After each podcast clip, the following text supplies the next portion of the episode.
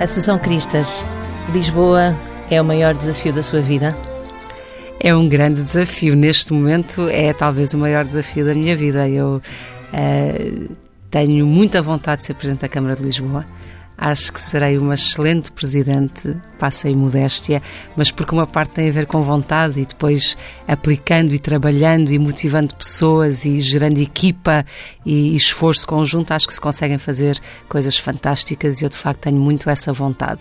Uh, tenho outros desafios em paralelo, claro, da liderança do partido, mas uh, estando o partido também uh, muito unido e com muita vontade que as coisas corram bem nas autárquicas, há numa parte, pelo menos, uma forte coincidência de desafios e vamos ver. Eu costumo dizer que temos ambição máxima para Lisboa e realismo total, que é saber que é difícil e saber de onde partimos nas últimas vezes que fomos sozinhos, mas tenho muita vontade. A Assunção Cristas tem 43 anos. Ainda não, faz Ainda 43 não. em setembro. Então peço 42. Desculpa. Assunção Cristas tem 42 anos, é líder do CDS-PP desde março de 2016, é a primeira mulher a liderar este partido e é agora candidata à presidência da Câmara de Lisboa. Que razões a levaram a esta candidatura? Olha, em primeiro lugar, hum, a um gosto muito grande que tenho pela cidade. Eu costumo dizer que eu não imaginava que alguma vez viesse a entrar para um partido político ou a ter um percurso político uh, e achava que a única coisa engraçada para fazer em política era ser Presidente da Câmara de Lisboa porque, uh, porque é a cidade, é a minha cidade, é a cidade onde eu sempre vivi, uh, vivo cá desde os nove meses e, portanto, sempre me reconheci, cresci e vivi em Lisboa. Um, na altura da faculdade, por exemplo, andava fazia coisas na parte mais social e achava que aqui, de facto, um Presidente da Câmara podia fazer um trabalho extraordinário. Portanto, a ideia de um território, de uma proximidade, de uma vivência de uma cidade que é aberta, uh, que é cosmopolita, cada vez mais cosmopolita, mas que ao mesmo tempo se define muito pela sua identidade dos bairros, pelas suas tradições. Eu acho que é, um, de facto, uma, uma cidade maravilhosa, com muito potencial e sempre achei achei que, que, do ponto de vista da ação, eu acho que as pessoas que estão de fora da política percebem isto bem, que é quem está fora da política acha que, de facto, a proximidade uh, de uma autarquia, de um Presidente da Câmara ou de um Presidente de Junta é muito grande e pode fazer uma, uma boa diferença. Não resolve tudo, é verdade, mas pode fazer uma boa diferença na vida das pessoas. E eu acho que é um desafio extraordinário. Entretanto, entrei para a política, uh, deputada, membro do governo, ministra, e nunca tive uma experiência autárquica e agora hei de ter, se Deus quiser. Há aqui nesta candidatura uma tentativa também de legitimação do poder internamente? Há aqui uma tentativa de que os resultados consolidem o seu poder no CDS-PP? Não, não sinto isso, com toda a franqueza, não sinto isso. Quando eu me candidatei à liderança do CDS, uh, fui muitíssimo bem acolhida, dei uma volta profunda uh, pelo país, estive com as pessoas, já tenho estado muitas vezes agora a seguir, porque ando muito por todo o país. Uh, sinto que toda a gente quer que as coisas corram bem e nós tínhamos uma opção que era apostar ou não apostar nas autárquicas, sendo que as autárquicas são umas eleições tradicionalmente difíceis para o CDS.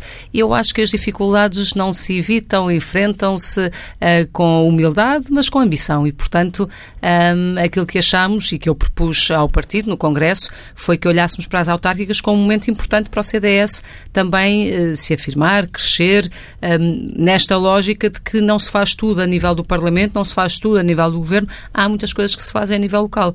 E, portanto, o CDS quer ser um partido cada vez mais relevante a resolver e a ajudar na vida cotidiana das pessoas, também tem que estar mais presente uh, no mundo local, digamos assim.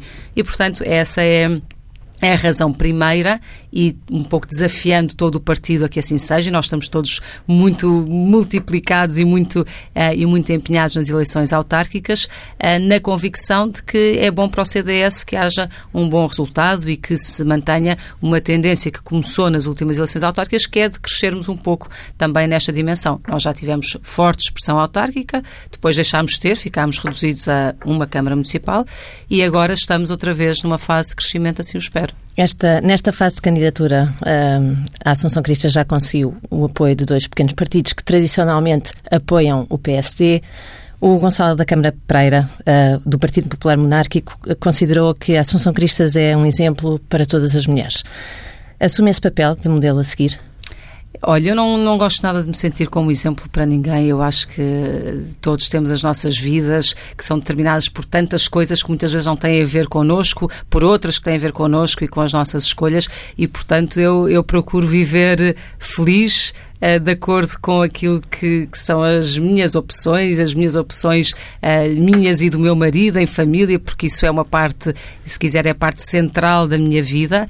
Um, e quanto ao resto, enfim, é o que é. De, há quem se reveja, há quem se reveja menos, mas eu acho que a sociedade é rica na sua diversidade. E como é que vê as críticas ao, ao como é que vê as críticas ao discurso inicial de Gonçalo da Câmara Pereira de apoio à sua candidatura, em que uh, falou de calças e de saias? Como é que vê estas críticas que o apelidaram de machista e marialva?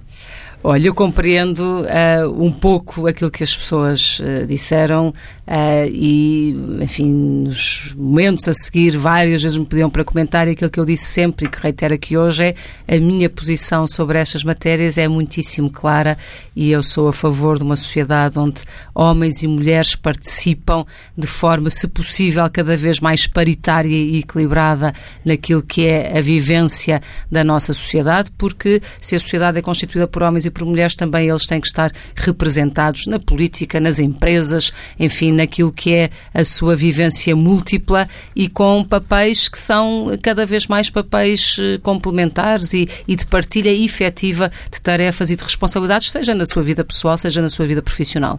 Isso é tudo verdade, mas, mas este, este género de discurso não lhe era completamente estranho, ou era? Foi, a primeira, foi o primeiro discurso machista com que se confrontou. E este até nem era machista ofensivo ofensiva, era um machista subtil.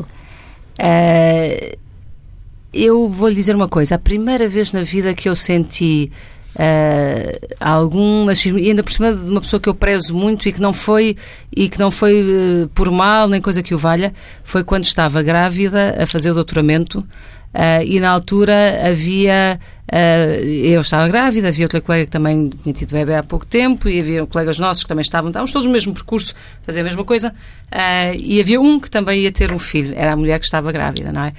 E, e um professor, a dada altura, a propósito de tarefas também académicas, diz uh, qualquer coisa como ai, a Assunção agora tem que uh, é melhor dedicar-se à tese e tal, porque vem a criança, mas não sei o quê, e eu respondo, ah, mas o não sei quantos também está à espera de bebê.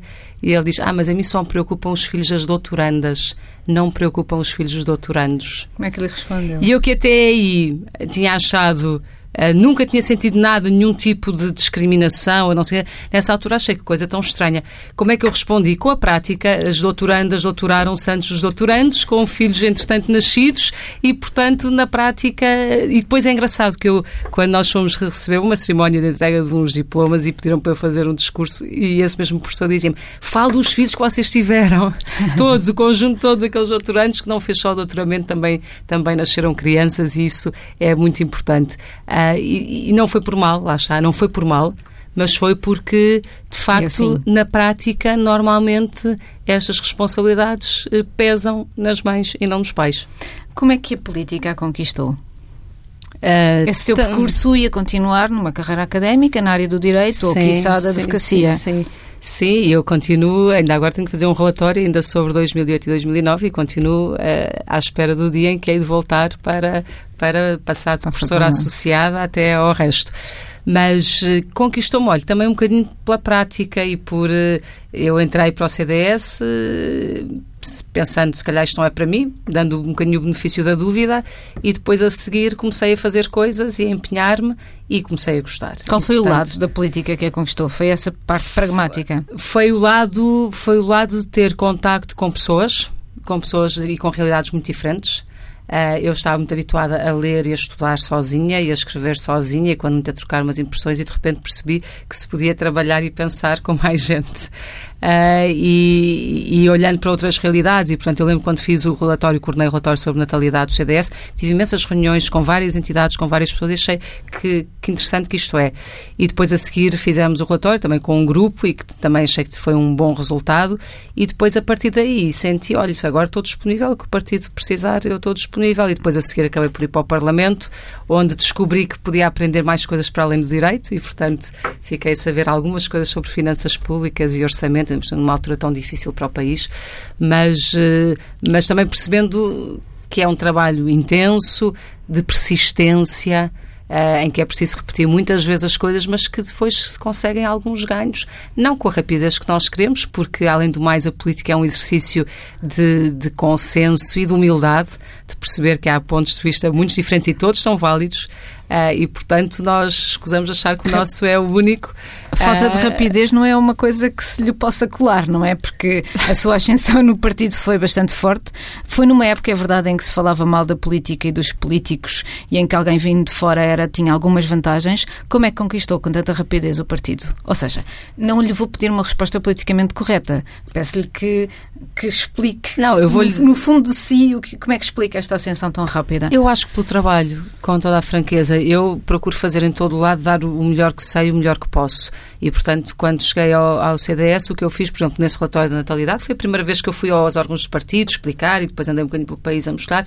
O que é que eu fiz? Foi um trabalho que tínhamos feito, em que eu me tinha aplicado, onde tinha estado com muitas pessoas, tinha lido muitos relatórios, muitas coisas, e, e achei que o, tra o, trabalho estava efetivamente bem feito. Tinha nascido um grupo de pessoas que eu não conhecia, eh, em que todos deram os seus inputs e aquilo ficou, ficou uma coisa bem feita. E eu fui apresentá-lo. E eu acho que esse foi o primeiro impacto. As pessoas passaram a conhecer pensaram: olha, uh, pensou bem, ou falou bem, ou fez um bom trabalho, o que seja. E depois a seguir no Parlamento foi a mesma coisa. Foi empenhei-me no Parlamento, estudando imenso, porque tinha muito medo de cometer erros, estudando imenso para fazer perguntas de 3 minutos ou de 5 minutos ao Ministro das Finanças, na altura Teixeira dos Santos, uh, e falava com muita gente e lia uma série de coisas para ter certeza que não ia, que não me ia enganar. E, e, eu acho que as pessoas pronto, foram apreciando esse, Foi esse Foi a vitória da, da, formiguinha sobre a cigarra que não, costuma não ser a política. Olha, no, no, no, governo foi a mesma coisa. Eu dediquei-me intensamente às coisas e as pessoas começaram a apreciar e a ver, e a ver de fora. Eu acho que foi, foi um bocadinho este trabalho, e depois este, da liderança. este esforço. Uma vez disse que, e eu julgo que o estava a fazer em oposição à, à anterior liderança de Paulo Portas, que este não ia ser o partido de uma mulher só. Que estilo de liderança existe hoje no, no CDS e como é que ele é diferente da anterior? Olha, eu acho que isso é uma coisa que eu própria não sei responder, porque o que eu costumo dizer é uh, cada um não pode ser coisa diferente daquilo que é, e isso vai passando naturalmente para, para a sua forma de trabalhar. Aquilo que eu procuro fazer sempre, até porque é a única maneira que eu consigo de conseguir que todas as dimensões da minha vida uh, se possam minimamente conjugar, é trabalhar muito em equipa, é distribuir tarefas e delegar mesmo. Quando as pessoas precisam, falam comigo, mas se conseguem fazer as coisas sozinhas, eu confio nas pessoas e não ando em cima a tentar ver porque, porque não tenho tempo também genuinamente para isso e não é do meu feitio. Eu gosto de confiar nas pessoas e de garantir que as pessoas fazem, fazem o seu trabalho e quando é preciso algum, algum, alguma participação minha, sim senhora, mas se não é preciso, preciso, está tudo muito bem eu fico feliz com isso e sinto as coisas como um verdadeiro trabalho, trabalho de equipa e, portanto, procuro muito ter isso. Por exemplo, uh, debate quinzenal, por exemplo. Há um grupo do WhatsApp onde uh, mandamos uma série de ideias. Estou a pensar nisto, nisto, nisto. O que é que vocês acham? E eles dizem, acho isto, acho isto, é isto, aquilo. Portanto, é uma coisa muito partilhada nesse sentido também com recurso às tecnologias de comunicação, que é mais fácil do que fazer reuniões presenciais muitas vezes. Esse modelo de liderança uh, diferente uh, radica no facto de ser mulher e radica na importância da conciliação familiar eu não sei. Uh, isso é um tema que me interessa sempre muito. Interessa muito agora que eu desafio mulheres para várias tarefas e que as vejo muitas vezes a responderem-me: eu não consigo ter tempo para tudo, porque o tudo pressupõe que há uma série de coisas que são elas que fazem e que não quererão deixar de fazer, ou porque não têm hipótese, ou porque não querem mesmo deixar, uh, deixar de o fazer. Agora, eu. Uh, sempre achei, e isto desde, desde miúda, de, de, me irritar com o meu pai dizendo que homens e mulheres eram iguais, sempre achei que o serem iguais significava que deviam poder participar em tudo, nas profissões, na política, enfim, no que fosse. Uh, o que significa que isto pressupõe, na minha perspectiva, que também não devo ser obrigada a prescindir de outras dimensões, que são as dimensões pessoais e familiares. Uh, e nessa medida só, pode, só se pode fazer uh, partilhando tarefas e trabalhando em equipa, é a única maneira. Não deixa de ser curioso que a Assunção Cristo, já disse várias vezes, vem de uma família tradicional, é católica, e os papéis homem-mulher tradicionais, no seu caso pessoal, não são os mais normais do mundo.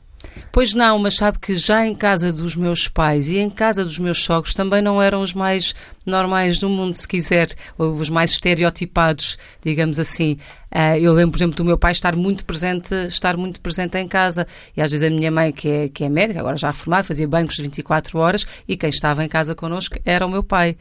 Uh, e, e, na casa do meu marido, curiosamente também, a minha sogra uh, tinha uma loja e, portanto, todos os dias estava das nove às sete da tarde sempre ocupada e ao sábado de manhã também.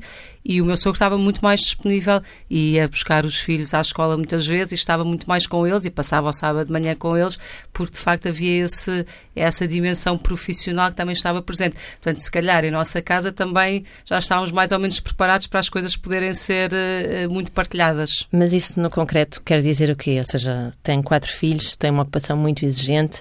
Como é que faz concretamente? Olha, quer dizer o quê? Quer dizer, por exemplo, que é o meu marido que faz perguntas nas vésperas dos testes muito mais do que eu. Nós dividimos as matérias, eu normalmente pergunto português e inglês e ele pergunta uh, história e geografia e biologia. Um, e como os dois não sabemos muito de matemática, temos uma tia velhinha que gosta muito de ensinar os netos e os sobrinhos netos, e portanto, quando eles têm dúvidas, vão à tia para tirar as dúvidas da matemática. Uh, mas muitas vezes, quando eu não estou ou não posso estar em casa, também é o meu marido que pergunta a parte do inglês e, da, e do português, se for preciso, e portanto vamos partilhando essas tarefas. Uh, também é ele, muitas vezes, que está em casa uh, ao fim da tarde, outras vezes consigo ser eu. Os meus dias são todos muito diferentes eu, eu, tenho a preocupação de que se há dois ou três dias muito maus, que depois haja um que é, que é bom ou que é menos mau, ou se há uns fins de semana maus, depois haja outros que são melhores, e portanto também muitas vezes eu costumo dizer que tenho a sorte de poder ter alguma flexibilidade. É verdade que há dias em que chego tarde e estou muito ocupada, mas há outros em que consigo estar a meio da tarde em casa ou se for preciso estar mais tempo de manhã e isso é alguma compensação. Mas o que é que a Assunção Cristas tem que as outras mulheres não têm para conseguir chegar à liderança de um partido? Isso eu não sei responder, com toda a franqueza não sei responder. Aquilo que eu lhe posso dizer é, uh, eu gosto de política, descobri uh, descobri este gosto por política, que aliás tinha muito pequenina, mas que depois uh, perdi, ficou assim uh, entre parênteses. Uh, e, e, como gosto de me dedicar e de fazer as coisas o melhor que sei, o melhor que posso, eu acho que dou o máximo que tenho de mim. Uh, e, e, em todo lado. E, portanto, também, também e, e, acho que isto é um bocadinho desde a adolescência que eu sempre achei muito injusto que os filhos, a família fossem um encargo das, das mulheres, das mães. Eu lembro do meu pai dizer uh, isto é muito bonito, mas enquanto forem, nós éramos, éramos, somos quatro raparigas e um rapaz e portanto o meu pai dizia sempre isto é muito bonito, mas vocês têm que se preparar para serem autónomas e independentes porque um, depois, quando as coisas correm mal, são sempre as mães que ficam com os meninos a cargo. São sempre elas que ficam com as crianças ao colo. E eu irritava muito, dizia, mas não pode ser, porque os filhos tanto são filhos do pai como são filhos da mãe, e tinha 13, 14 anos, e reclamava imenso. E o meu pai dizia, pois não pode ser, não pode ser, mas é assim. Uh, e eu indignava muito com esta coisa do é assim. Uh, e acho que, que, é, foi, foi algo que me ficou, e portanto não é necessariamente assim, de facto maioritariamente ainda é assim, mas as coisas podem e devem ser de maneira diferente e as mulheres devem poder uh, ter atividade uh, profissional e também terem uh, as suas crianças, porque não é porque se demitem ou não são, é porque partilham efetivamente tarefas e consegue haver uma conjugação de esforços que obviamente são únicos dentro de cada família e dentro de cada, de cada circunstância pessoal. mas, mas o que eu acho é que não não devemos desistir de conseguir uh, chegar a todo lado. A conciliação uh, entre o trabalho e a família, de resto, é também uma luta política sua. Apresentou no 8 de março uh, a proposta de alargamento dos horários das creches. Para algumas pessoas, esta proposta não parece assim tanto uma proposta de conciliação, na medida em que mais tempo de criança na creche, menos na família. É verdade, e eu acho que nós devemos organizar-nos para as crianças estarem menos tempo na creche e menos tempo na escola, mas também sei que em muitos casos não há alternativas. E, portanto, se me perguntam uh, se eu prefiro que as pessoas não consigam uh, desenvolver um projeto pessoal de vida que é ter crianças, porque não têm ninguém, não têm um avô, não têm um tio, não têm um, um, um pai, muitas vezes, que possa, uh, que possa estar com, com as crianças de outra maneira, então eu prefiro que haja este suporte este suporte, se quiser, formal, que são as creches. mas eu também apresentei várias propostas, por exemplo, no domínio, aliás, um tema, olha, que amanhã vai ser de novo debatido no Parlamento, por exemplo, o teletrabalho, que eu acho que pode ser, hoje em dia, uma das formas positivas de conciliar trabalho e família uh, e poder muito trabalho ser desenvolvido a partir de casa ou fora das horas normais uh, e fora do local de trabalho. Eu tenho essa experiência. Quando estava em exclusividade na faculdade, os meus filhos achavam-se que eu era quase que não trabalhava. Porquê? Porque de manhã eles iam para a escola e eu ia para a faculdade. Trabalhava de seguida, dava as aulas ou então ficava no meu gabinete a estudar, a preparar coisas, até à altura deles saírem da escola. A maior parte das vezes eu ia buscá-los a essa altura, portanto estava com eles, levava algumas atividades, enfim, íamos para casa e depois, a seguir ao jantar, voltava eu própria a trabalhar, portanto, a corrigir exames, a preparar aulas, a preparar a conferência, enfim, o que fosse. Na perspectiva deles, eh, eu estava sempre lá, quando eles estavam disponíveis, eu também lá estava, mas eu trabalhava era noutro, noutro horário, dizia que entrava no terceiro turno.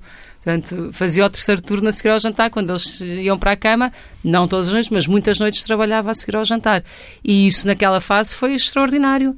Uh, agora, por exemplo, muitas vezes também trabalho a seguir ao jantar, mas fora de casa, dentro de casa também, sempre que posso dentro de casa mas essas flexibilidades na própria, na própria forma como o trabalho se organiza, eu acho que são muito importantes e, e, e, tenho pena, por exemplo, que o Governo ainda não tenha regulamentado o teletrabalho. Portanto, amanhã vai de novo um projeto de resolução para que o Governo regulamente o teletrabalho, que tem que ter cautelas. Aliás, outra das, das propostas que vai amanhã é aquela que fala do dos direitos ao descanso, não é? Portanto, tem que haver uh, a preocupação de repente, porque a pessoa está a trabalhar à distância, não pode estar a ser incomodada a todo o tempo e a toda a hora mas bem com boas cautelas, eu acho que são instrumentos uh, hoje muito bons, que a pessoa não, não perde tempo uh, em transportes, não perde tempo em trânsito, uh, está mais tranquila, está mais à vontade e depois pode dar também, ter outra proximidade, nomeadamente em relação às crianças. Acha que a falta desse realismo na política tem a ver com o facto, e na política, na, na, na, na, na proposta e na, e, na, e na votação deste tipo de leis, tem a ver com o facto de as mulheres ainda, apesar de tudo, estarem em minoria? É possível. Eu acho que uh, tem a ver com muitas outras coisas. É, é, muito difícil mudar as coisas, demora muito tempo. Eh, porque quando eu, por exemplo, olho para o teletrabalho e acho que isto é, um, é, é, positivo e até invoca a minha experiência e tantas pessoas que eu conheço, também há quem tenha a perspectiva exatamente inversa e que acho que isto é muito mau porque não haver um horário de trabalho regulado num determinado local leva a com que as pessoas de repente fiquem escravas do trabalho porque podem estar sempre a trabalhar a qualquer hora e a qualquer momento. Portanto, as perspectivas às vezes não têm a ver com o feminino ou o masculino, tem a ver também com outras visões e outras experiências uh, da, da, da, sociedade, não é? Por exemplo, estou a pensar, o Partido Comunista é tipicamente contra estas coisas de trabalho à distância, porque acha que isto é reduzir a possibilidade de uhum. defesa dos direitos dos trabalhadores que custaram muitos anos a conquistar. Uhum. Eu acho que defender os direitos dos trabalhadores também é permitir que eles possam utilizar das novas formas e dos novos mecanismos de organização do trabalho em seu benefício e também em benefício da entidade empregadora da empresa, mas conjugando e garantindo que com regras as coisas são positivas para os dois lados. Porque às vezes a pessoa estar retida no local de trabalho porque está à espera de um e-mail que há de chegar de um superior hierárquico ou de qualquer coisa, pode de facto mudar a coisa. Claro que o Partido Comunista depois argumenta, não, mas eu estou a pensar nos operários das fábricas que têm da hora X à hora Y e que param 15 minutos uh, para isto e para aquilo, um, e que também é uma realidade, mas a verdade é que tudo isto está em profunda transformação. Hoje temos menos operários nas fábricas, amanhã vamos ter ainda menos, com cada vez mais máquinas a fazer esse trabalho, e em todo o caso também aí nós devemos ser capazes de conseguir uh, ir alterando as coisas. Acha que uma lei eh, como esta das cotas nas administrações das empresas públicas e depois privadas, sem as multas tão pesadas, que foi aliás a proposta do CDS, pode ser eficaz, uma vez que o ambiente é tão hostil, eh, aparentemente, se não já estavam votadas? O ambiente é, é difícil. Um, eu acho que está-se a tentar dar um passo grande, com o qual eu concordo, aliás, mas eu tenho sempre o cuidado de dizer que eu já era a favor das cotas antes de entrar para o CDS, não mudei de opinião, percebo que o partido tradicionalmente, e compreendo as razões, não é a favor das cotas, uh, o que eu espero é ir ganhando com o tempo mais adeptos para, para, este, para este tema. Um dos aspectos tem a ver exatamente com, se quiser, com o grau de, de, de, de, de reação ao incumprimento procedimento, se é através de multas muito pesadas, se é através, enfim, de uma lista que possa ser divulgada, etc, etc. O que é que nós propusemos CDS? Precisamente também tentando ir ao encontro de, de preocupações vários deputados. Era que não fosse uma coisa tão rápida ou tão disruptiva, se quiserem, mas que houvesse uma pedagogia. Portanto, no governo anterior fez-se a pedagogia de assinar uh, uh, acordos bilaterais com empresas cotadas para que fizessem um caminho no sentido de ir uh, tendo cada vez mais mulheres nos seus órgãos dirigentes. Agora está-se a fazer um caminho para obrigar com sanções muito pesadas. A nossa proposta, aliás, muito centrista, é sim senhora, mas então que haja primeiro um momento em que as empresas são advertidas e vão para uma lista divulgada onde fica claro que não estão a fazer o seu melhor uh, e depois então a seguir possam ser penalizadas do ponto de vista financeiro. Agora, eu também tenho que vos dizer uma coisa, e eu tenho essa experiência, por exemplo, agora que ando a desafiar mulheres para virem para as listas, para as juntas de freguesia, etc, etc. Um, muitas vezes é muito difícil encontrar as mulheres, porque... porque estão pouco disponíveis, lá está, têm outras tarefas que sentem que provavelmente Mas estão recaem sobre estão pouco si. disponíveis a montante ou a jusante? Uh, das duas maneiras. Estão pouco disponíveis porque têm muitas coisas na sua vida já, estão muito ocupadas com várias dimensões da sua vida, nomeadamente familiar, etc, etc. Já sentem, muitas vezes trabalham e já sentem que estão pouco com a sua família e, portanto, para além do trabalho acrescentar uma dimensão política, vai roubar ainda mais tempo à família. Portanto, essa é uma questão, eh, para mim, que é bastante evidente. Portanto, pouco tempo livre para, eh, para, para, para disponibilizar uh, para a política. Depois, porque eu acho que é uma questão social e cultural, porque as mulheres habituaram-se a estar em segundo lugar. Uh, e muitas vezes dizem, está bem lá na lista acima, mas para primeiro lugar não. Para primeiro lugar, não. Que é, uma coisa, que é uma coisa que a mim uh, me deixa tristíssima e que, e que me leva a pensar, de facto, há muito trabalho para, para se fazer. E, em primeiro lugar, não porque ai, porque não, porque não quero dar a cara, ou porque sou envergonhada, ou porque. Ou porque as mulheres na política são mais vistas à lupa e mais criticadas. Talvez, se calhar também porque são mais criticadas, mas sobretudo porque cultura, para mim tem a ver com isto, cultural e socialmente sempre estiveram habituadas a estar em, em, segundo plano. Depois, porque ir para primeiro lugar às vezes pode significar que há homens que não vão e eles é que querem mesmo ir, e portanto se eles querem ir, que vão eles uh, e não vamos nós, porque eu não faço questão, o do eu não faço questão, eu até posso ajudar, estou aqui para ajudar, mas não faço questão de estar no lugar A, B ou C, enquanto que os homens fazem questão e gostam de estar no lugar A, B ou C. E, portanto, de facto, as mulheres têm muito esta coisa, se eles querem muito e eu não quero assim tanto, deixá-los ir a eles que ficam felizes. Essas um... críticas que, que, que, as mulheres sentem quando estão na política, a Assunção também sente com muita força. Eu não sinto muito porque eu não ligo. Mas, por exemplo, quando, quando, quando, quando, quando toda a gente fala do vestido dos kiwis. Eu divirto-me imenso com toda a franqueza. Rio porque acho que é os sítios que visto é uma história que me foi oferecido na, quando Portugal foi o país convidado da Feira da Fruta em Berlim, maior feira do mundo de frutas e legumes. Houve um, um, uma passagem de modelos que é Portugal Fresco, que foi a, associação que organizou essa presença, uh, que fez com a Cátia Chiumara. Eu achei que os vestidos estavam tão engraçados e tão bonitos, né? e elogiei muito, e depois eles foram lá e ofereceram-me e ofereceram os vestidos, Pera Rocha, do Kiwi, etc. Eu achei que os vestidos eram giros, tinha mais era que os usar. Uh, e depois apareceu. Não, não os levaria se calhar para o Parlamento, certo, mas certo. No, no verão, não sei o quê, acho muito bem. Uh, agora, o que eu acho extraordinário é que as pessoas comentem tanto isto. Mas eu Olha, vivo muito bem com essas coisas porque acho que as coisas valem o que valem e eu acho que o vestido é muito giro e estava muito bem, eu sentia muito bem, isso é o que é mais importante. E como é que lida com essa pressão? Acha que a condição física, a beleza, não vamos tão longe, mas a elegância é uma exigência para as mulheres políticas? Eu não sei se é uma exigência para as mulheres políticas ou para os homens, os homens também. Eh, na política, ou as pessoas que aparecem muito, se é na televisão, ou não quer que seja, e as pessoas não conhecem nada delas, a primeira coisa que conhecem é, é o que veem. Exato. E, portanto, comentam logo, está mais gorda, está mais magra, o cabelo está curto, não sei o que. E eu acho que isso comentam para homens e para mulheres. E muitas vezes não é por mal, é porque não há outro tipo de relacionamento que não seja a, a imagem que se vê. Eu, na rua acontece muitas vezes pessoas dizem, ai, mas ao vivo é mais magra. Eu disse, pois é, que a televisão engorda. Ai, mas a televisão parece muito gorda. E, olha, ainda bem que eu ao vivo sou mais magra. Uh, mas é até uma forma simpática das pessoas uh, começarem uma conversa. Eu não vejo nenhum mal por aí. Não se sente pressionada? Não me sinto nada pressionada. Não, não, não me sinto nada pressionada. Se me pressionar é por mim própria, que é para não ficar uma, uma gorda balofa, isso, mas isso não tem a ver com, não tem a ver com o resto. E como é que lida com os insultos? Imagino que também uh, uh, encontro muitos comentários uh, machistas. a, a Marisa Matias, de resto, acabou de escrever um texto sobre os insultos que as mulheres na política sofrem. Como é que lida com essas situações? Procuro nem sequer as ouvir.